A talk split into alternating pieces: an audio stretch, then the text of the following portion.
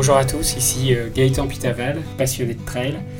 Je vais vous partager les histoires de trail à travers ce podcast, des histoires d'hommes, de femmes, des aventures, des émotions, mais aussi des histoires de courses euh, mythiques. Bienvenue à tous. Bonjour à tous, bienvenue dans ce nouvel épisode de Trail Story. Alors aujourd'hui, je suis ravi d'accueillir euh, Fred Bousseau qui est un journaliste spécialiste de l'outdoor et du trail en particulier, et qui travaille pour le magazine Trail Endurance Mag. Donc bonjour Fred, tu vas bien? Bonjour Gaëtan, oui ça va bien, un peu sous la pluie, mais ça va, ouais. Est-ce que tu pourrais te présenter rapidement pour euh, les, les auditeurs, nous dire bah, qui tu es, de quelle région euh, tu es originaire, et comment tu es arrivé euh, dans le milieu du trail? Alors, bah, euh, j'ai passé la cinquantaine il y a déjà deux ans. Voilà. Je viens du, euh, du monde de l'entreprise au départ, si on doit parler un peu business, puisque j'avais une entreprise à Nantes dans, dans la structure euh, gonflable et la signalétique événementielle que j'ai revendue au début des années 2000. Et en fait, je suis rentré dans ce monde du trail et de la presse euh, par l'intermédiaire de gens que tu connais bien, puisque tu as interviewé, euh, ça a été un de tes premiers invités, je crois, c'est Gilles Bertrand, puisque c'était en fait euh, des clients à moi, Gilles et Odile, de mon entreprise. Et quand j'ai arrêté, en fait, je, je leur ai proposé de travailler avec eux sur la partie développement du trail au niveau des marques que moi je pouvais avoir dans mon portefeuille relationnel de mon entreprise euh, donc on, est parti sur cet accord-là. Euh, il y avait les Templiers, c'était euh, un peu le début des Templiers, parce que ça fait pas loin de 20 ans maintenant que je suis dans ce milieu. c'était le début des Templiers, une épreuve qui me fascinait, un milieu que, je trouvais vraiment attirant. Et donc l'aventure a commencé, voilà, moi j'étais de Nantes, l'aventure a commencé du côté de Millau avec eux. Et puis, bah voilà, j'ai suivi en fait toute l'aventure d'évolution de, de Endurance, parce qu'au début, euh, le numéro s'appelait Endurance, puis après, c'est appelé Trail Endurance Mag, et, et maintenant, nous, on tient toujours à l'appeler avec ce nom Endurance, parce que c'est quand même l'origine, mais il y a pas mal de gens qui l'ont transformé aussi en Trail Mag. Voilà. Mais ça reste Trail Endurance Mag, et, ça fait euh, bah, ouais, 20 ans que je suis euh, euh, dans cette aventure. Sinon, je suis euh, accompagnateur en montagne aussi. J'habite euh, dans les Alpes, en Haute-Savoie. Bah, je profite de, de cet environnement de privilégié pour faire du vélo, du ski de randonnée, de la montagne et, du trail. Voilà, c'est mes quatre grosses activités en dehors du boulot.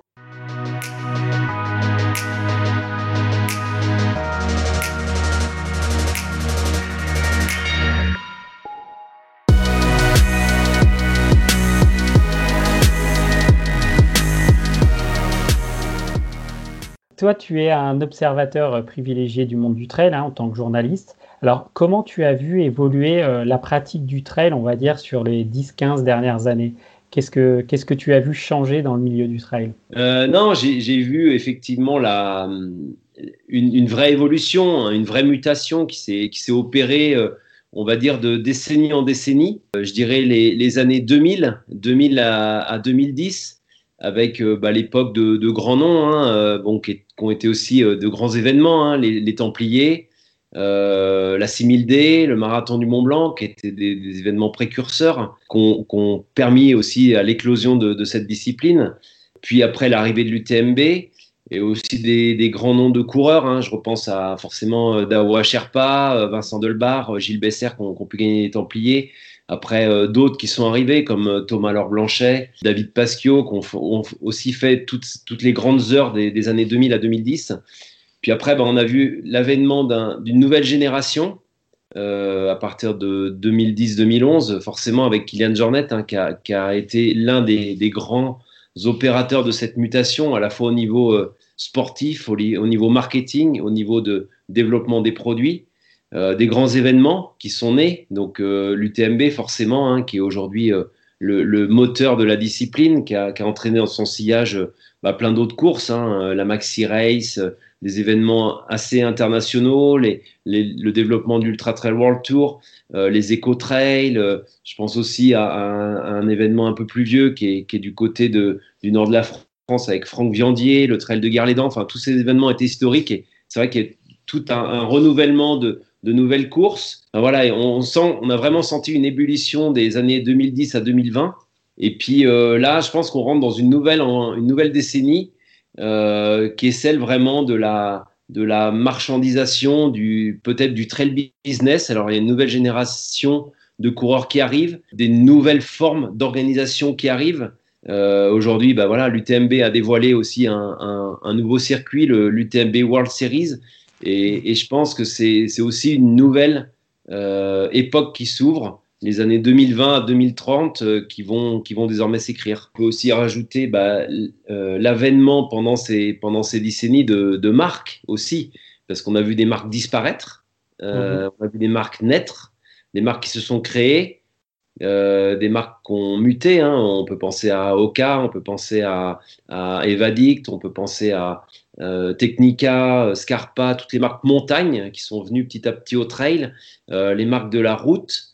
Euh, qui ont créé des lignes spécifiques. Alors, mais bon, on connaît forcément Adidas, Asics, Brooks, Mizuno, euh, euh, Soconi, qui sont des marques historiques de la route, New Balance, et qui ont suivi l'évolution de la discipline, challengées tout le temps par par des nouvelles marques et puis forcément bah, aussi dans le monde de la frontale, dans le monde de, des équipements, des montres avec des GPS très très pointus aujourd'hui, des bâtons, des, sacs à dos qui ont évolué. Quand on reprend les, les premiers sacs à dos il y a, il y a 20 ans, et aujourd'hui, enfin, tout le matériel a complètement évolué. Et c'est vrai que les coureurs, la nouvelle génération de coureurs, euh, bon, si on parle côté français, euh, François, Sébastien Chignot, je crois que tu as interviewé aussi, euh, Nathalie Mauclair, Caroline Chavreau, tous ces coureurs-là ont, contribué à, à, faire évoluer la discipline, à la fois au niveau des performances et, de la qualité du matériel qu'ils qui pouvaient utiliser et du coup faire utiliser aux consommateurs derrière.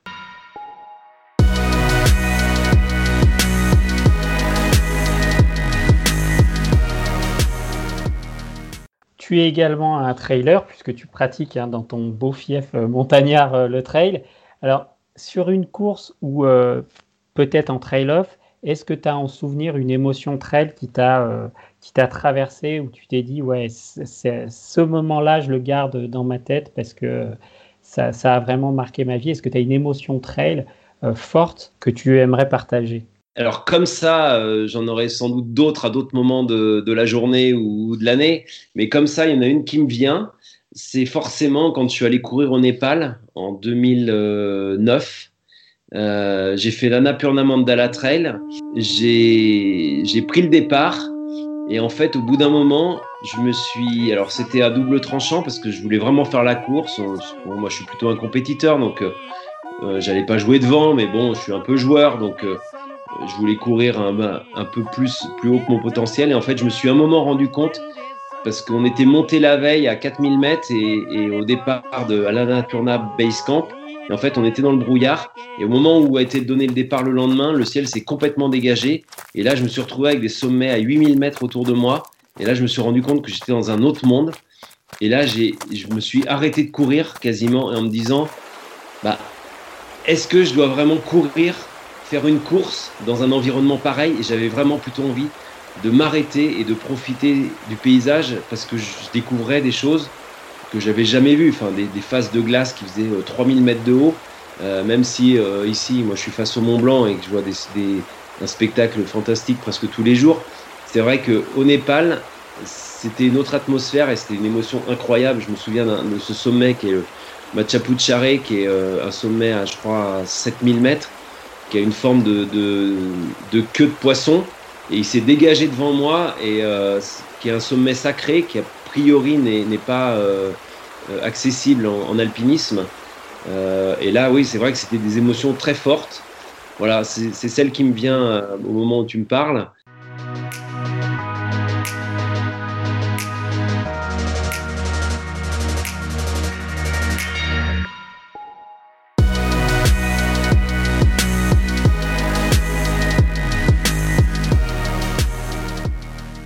Je t'ai invité aujourd'hui, euh, c'est bien dans ton métier de, journaliste, parce que j'aimerais qu'on parle ensemble un peu de, Trail Endurance Mag et euh, d'un test que, tu mènes depuis euh, plusieurs années dans le magazine. Donc, avant de parler de ce test, est-ce que tu peux nous parler un peu de ton métier chez Trail Endurance Mag et qu'est-ce que tu fais exactement dans, ce magazine et dans, ce, groupe de presse? Pour reprendre ce que, ce que tu me demandais tout à l'heure, euh, moi j'ai aussi évolué avec les différentes euh, époques, puisque j'ai commencé euh, dans les années 2000 où bah, il n'y avait pas Internet, il y avait très peu de courses. Bah, les photographes avec qui je travaillais, bah, ils travaillaient à l'ancienne, hein, ce qu'on peut appeler à l'ancienne aujourd'hui, c'est-à-dire avec les boîtiers, ils en avaient les pellicules à développer, le numérique était à peine développé. tout se faisait à une autre vitesse. Euh, moi, je m'occupais du développement, comme je disais tout à l'heure, commercial en fait du magazine, hein, de commercialiser euh, euh, auprès des marques montagne, notamment des marques outdoor. Et puis au fil du temps, j'ai évolué dans, dans, ce magazine vers les tests produits aussi, mais c'était un peu général parce que je suis beaucoup en montagne. Et puis petit à petit, je suis allé sur les événements, donc je me suis occupé des partenariats événements. Et puis, je suis allé euh, petit à petit euh, aussi sur euh, bah, les premières formes de réseaux sociaux, puisque j'ai commencé avec Facebook il y a un peu plus de 10 ans. On avait 600 abonnés, aujourd'hui on a 125 000. donc, j'ai accompagné cette évolution. Le web est rentré aussi en action avec bah, les blogs et les sites il y a à peu près 12-13 ans. Et donc, je me suis un peu approprié ce milieu-là, en fait, du, du digital.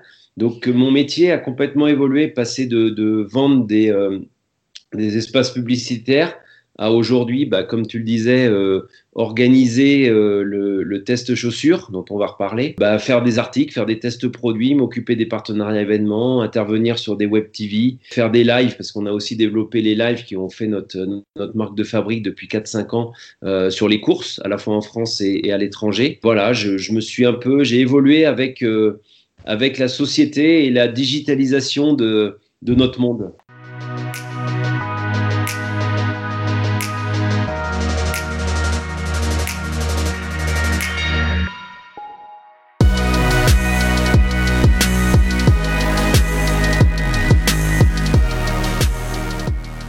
Alors, on va parler de, ce Big Test Shoes. Hein. Donc, tu, organises ce test de chaussures multimarques depuis combien d'années et, euh, et nous, on l'a vu un peu évoluer dans le milieu du trail, mais comment tu as eu l'idée et comment ça s'est passé finalement, cette euh, labellisation un peu Big Test Choose by, euh, by Endurance? Alors l'idée, le test a fêté sa 11e édition cette année, dans un contexte particulier puisque l'an dernier, on avait juste échappé euh, au Covid puisqu'on avait terminé le test une semaine avant. Euh, cette année, on a pu l'organiser dans le contexte qu'on connaît, donc avec euh, tous les protocoles sanitaires, les tests PCR, un, groupe complètement reclus pendant, pendant une semaine où on a vécu tous ensemble ben, pour, pour rencontrer personne et avoir pas de contact avec la population et, et les gens qui nous accueillaient sur le territoire de Fort-Calquier. Donc cette année, c'était la 11e édition. On a commencé ce test en donc 2010, un peu dans, dans l'idée de, de, ce que faisait aussi euh, Vélo Vert pour euh, faire l'élection du vélo de l'année.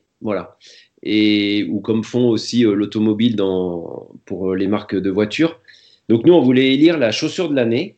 Donc la première année, ça a très bien fonctionné parce qu'on avait très peu de marques euh, de 12 ou 13 marques. On avait très peu de modèles et tous les modèles étaient à peu près homogènes. Ils se ressemblaient presque. C'était à l'époque où il y avait encore les Riot, euh, les Cascadia, les Pegasus de chez Nike. Euh, voilà. Puis il y avait quelques marques qui arrivaient, comme La Fuma, comme Quechua à l'époque. Mais le, marché était assez homogène. Donc on n'avait pas trop de mal à sortir, on va dire, un podium, un tiercé de chaussures. Et puis est arrivé en 2011, il me semble, Oka. Et dans le même temps, c'était un peu la mode du minimalisme, euh, lancé par euh, notamment euh, New Balance et aussi bah, l'époque des Five Finger du côté de Vibram. Et là, on s'est rendu vite compte qu'on pouvait plus comparer un 4x4 urbain avec un 4x4 pour aller dans le sable ou avec une voiture de rallye. Voilà. Donc, on a rassemblé toutes les marques autour d'une table. Il y avait à peu près 12 ou 13 marques majeures du, milieu. Hein, donc toutes les grandes, Salomon, Adidas, euh, Oka, Brooks, euh, Asics. Et on s'est mis une journée autour de la table et on a défini en fait à la fois des catégories de chaussures et un protocole de test et un profil de testeur. Voilà. Et cette, euh, typologie, à la fois de produits et, et de, de, process de test et les testeurs, bah, aujourd'hui, elle est à peu près toujours la même. On l'a un petit peu fait évoluer en reprovoquant une réunion il y a 3-4 ans avec les marques et les nouvelles marques aussi qui étaient arrivées sur le marché depuis. Hum, mais c'est à peu près resté pareil jusqu'à jusqu'à cette année, sachant que l'an prochain, on devrait aussi un peu plus digitaliser, un peu plus aller vers une communauté euh, et vers l'aspect influenceur communautaire euh, de ce test. Donc là, je suis déjà en train de travailler sur, euh, sur l'édition 2022. Pour l'instant, je ne dévoile pas le lieu, mais c'est vrai qu'on devrait avoir une, une version de test un peu différente avec toujours ce panel de testeurs qu'on appelle aujourd'hui les testeurs experts, qui sont 13, qui viennent pendant une semaine tester les produits en avant-première. Et en fait, l'idée, ça serait de faire rentrer le consommateur dans un protocole de test beaucoup plus allégé, mais plus élargi. Voilà l'idée. Donc, le Big Test Choose, ça permet de tester euh, pas mal de marques de trail dans différentes catégories. Hein. Donc, euh, les catégories, tu peux nous les citer hein, euh? Alors euh, oui, si on reprend cette année qui est à peu près une année constante par rapport aux, précédentes, euh, on avait 21 marques, on avait 66 modèles, hommes et femmes confondus, qui représentent je crois 41 modèles hommes et 25 modèles femmes, et on avait notamment 48 nouveautés. Donc ça c'était très fort cette année parce qu'on avait 48 nouveautés 2021. Euh, les quatre catégories, donc, elles sont simples. Hein, c'est euh, Road to Trail, donc c'est la, catégorie pour le débutant sur des chemins plutôt faciles, sans difficulté. La catégorie Mountain Trail, donc qui se définit par elle-même hein, avec euh, le côté technique, adhérence, accroche, protection du pied. La catégorie Ultra Trail, donc pour nous aujourd'hui c'est la catégorie la plus chargée parce que pour info chez les hommes on avait 16 modèles, voilà, sur 21 marques. Donc c'est vraiment la catégorie en vogue qui correspond aussi à l'évolution de la discipline. Euh, donc ultra avec forcément le confort, euh, le maintien du pied, euh, qui sont les critères principaux. Et enfin, on a une catégorie racing parce que bah, on voit de plus en plus de, de coureurs revenir sur des formats courts de 15-20 km, aller de plus en plus vite, puisque la jeune génération aujourd'hui a tendance à commencer par ces formats courts de course en montagne et de trail court. Donc voilà, on a quatre catégories qui sont très bien identifiées et très différentes, avec euh, une caractéristique quand même commune et, à, chaque, à chacune d'elles, c'est que plus le temps passe, plus les produits sont homogènes dans chaque catégorie. C'est-à-dire mmh. qu'on sent vraiment que les marques travaillent, elles travaillent beaucoup, elles ont beaucoup progressé et qu'aujourd'hui, il est très difficile de différencier des produits. Il faut vraiment avoir l'habitude des tests, avoir le pied très fin, avoir vraiment une sensibilité et euh, pour vraiment différencier des produits, c'est vraiment, euh, notamment sur la catégorie ultra, des produits vraiment très très similaires et des très très bons produits. Mmh. Et, et, pour finir avec ça et, voir justement cette évolution qu'il y a, eu, qui a pu avoir depuis 10 ans, c'est qu'il y a 10 ans, on avait des produits qui étaient défectueux sur les tests. Aujourd'hui, on n'en a plus. Voilà. On n'a mmh. que des très bons produits.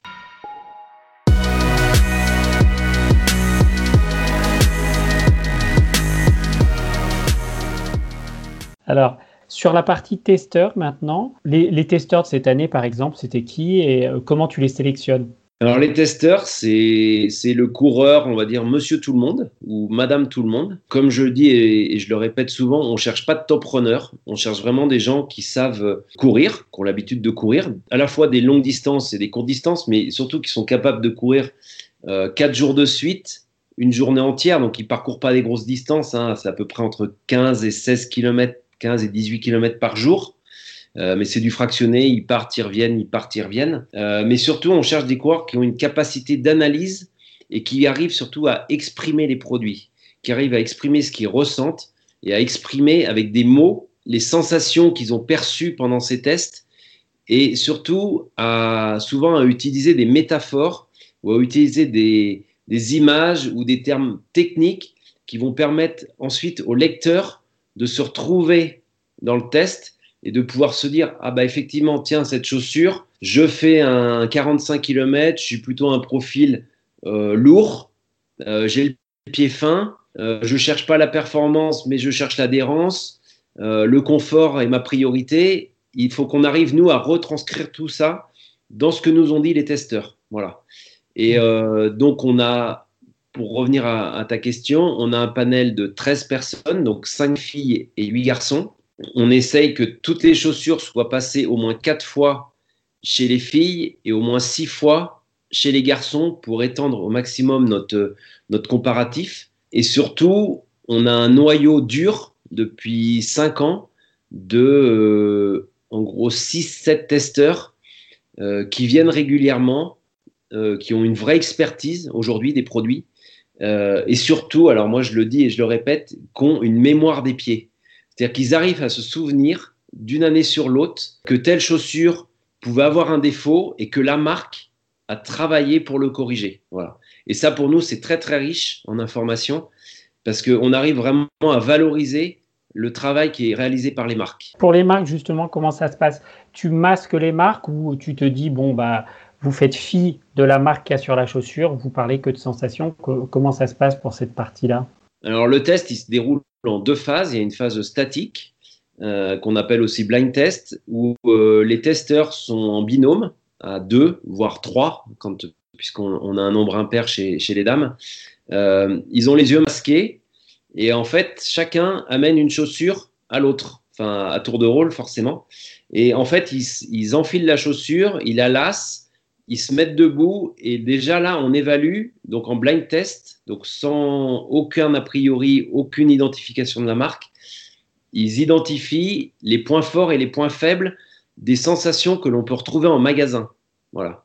Sauf que là, à l'inverse d'un magasin, on n'a pas le linéaire, on n'a pas le vendeur qui parle, on a juste la sensation au pied. Et euh, ce qui est très surprenant, c'est que chaque année, on a des nouveaux testeurs, parce qu'on essaye aussi de renouveler l'équipe en en intégrant 2, 3, 4 nouveaux. Donc cette année, on en avait, je crois, 5 nouveaux. Et en fait, on s'est rendu compte, alors c'est l'anecdote, mais qu'une euh, fille qui venait d'acheter un produit en magasin, qui avait été assez inspirée par la couleur, par le design de la marque, et eh ben en fait, s'est retrouvée à quasiment euh, le déclasser, le trouver le plus inconfortable parmi tous les produits qu'elle avait à tester ce jour-là dans la catégorie.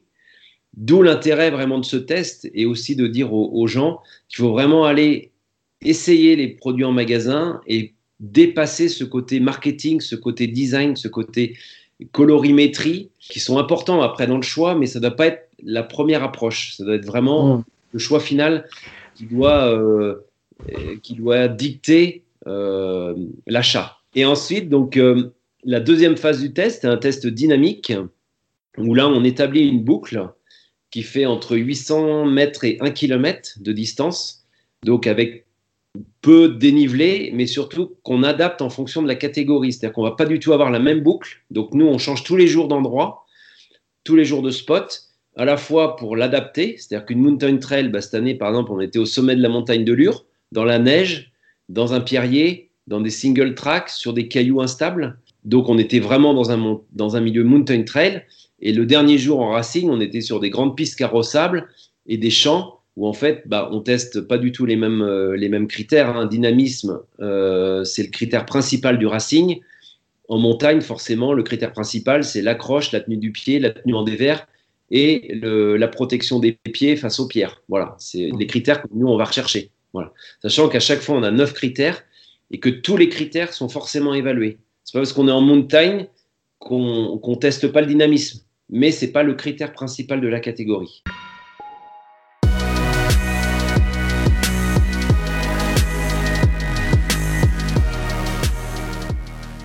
Très bien. En tout cas, ça, nous donne pas mal d'éléments pour euh, poursuivre ce, test.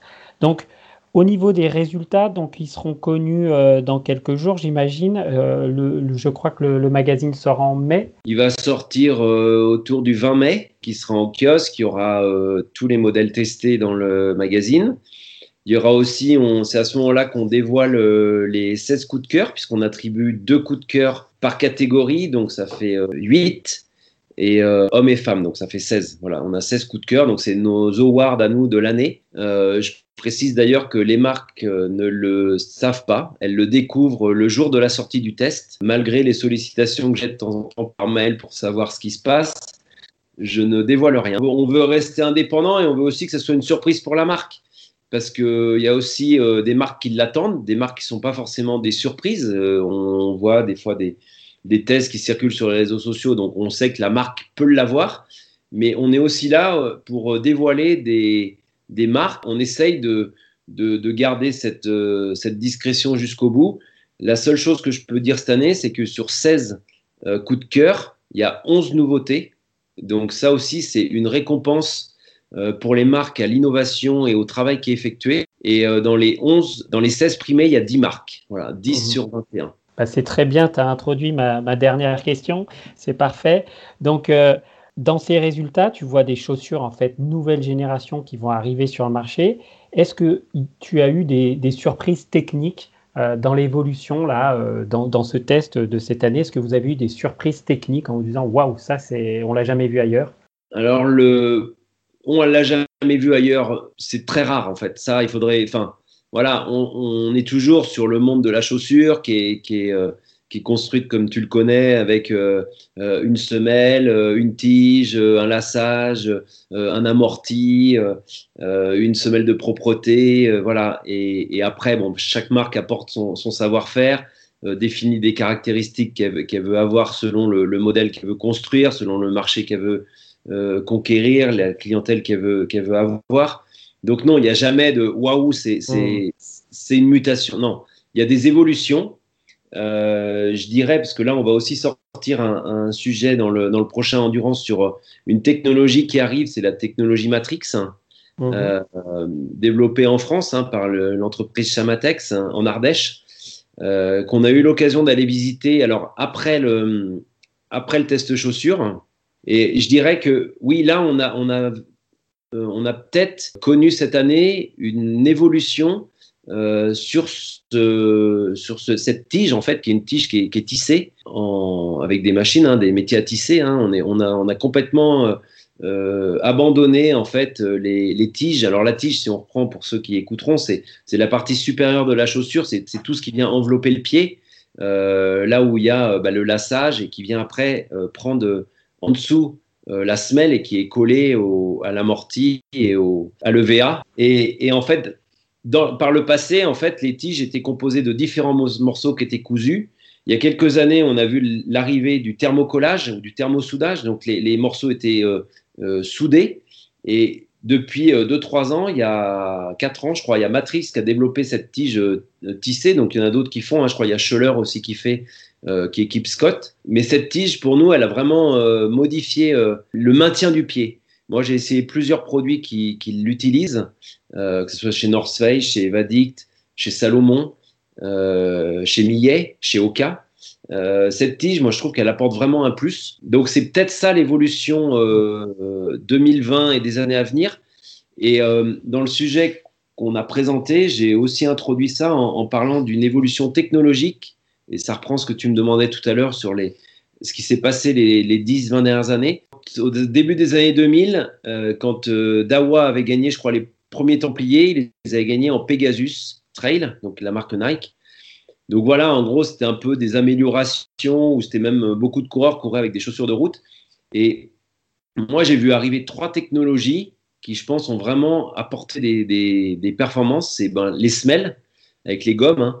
Donc, euh, on, la, peut-être la plus connue, c'est Vibram, hein, qui a vraiment travaillé et apporté une grosse amélioration euh, avec la, aussi la méga grip et qui aujourd'hui améliore encore avec un nouveau système de, de, sous, sous les semelles.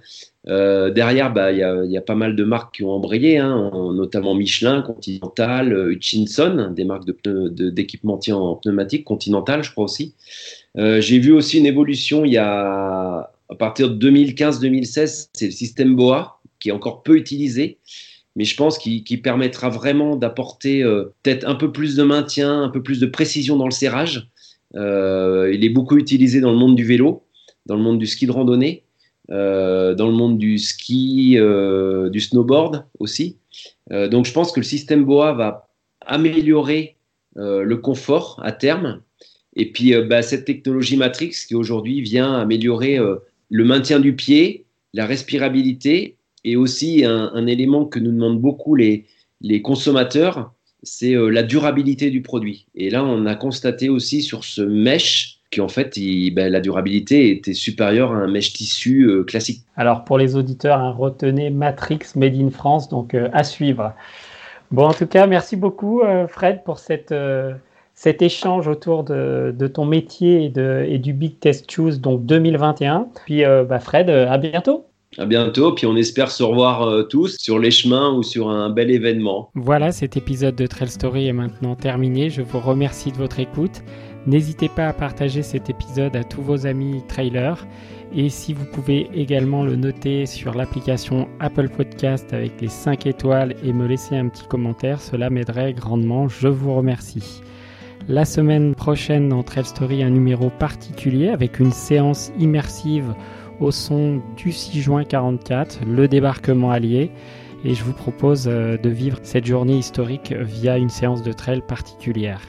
La semaine suivante, nous recevrons Sébastien Chéniaud, immense champion de trail qui a fait plusieurs podiums sur l'Ultra Trail du Mont Blanc, qui a gagné le Trail du Mont Fuji et qui a un très beau palmarès. Sébastien Chéniaud, le véritable métronome de l'entraînement trail, avec ses conseils vraiment très intéressants. Je vous souhaite une bonne semaine de trail à toutes et à tous. Je vous laisse avec une musique choisie par Frédéric Bousseau, Jean Ferrat, Que la montagne est belle.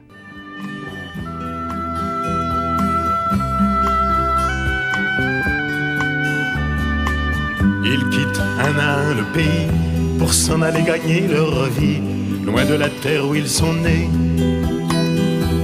Depuis longtemps, ils en rêvaient de la ville et de ses secrets, du formica et. Les vieux, ce n'était pas original quand ils s'essuyaient machinal d'un revers de manche les lèvres.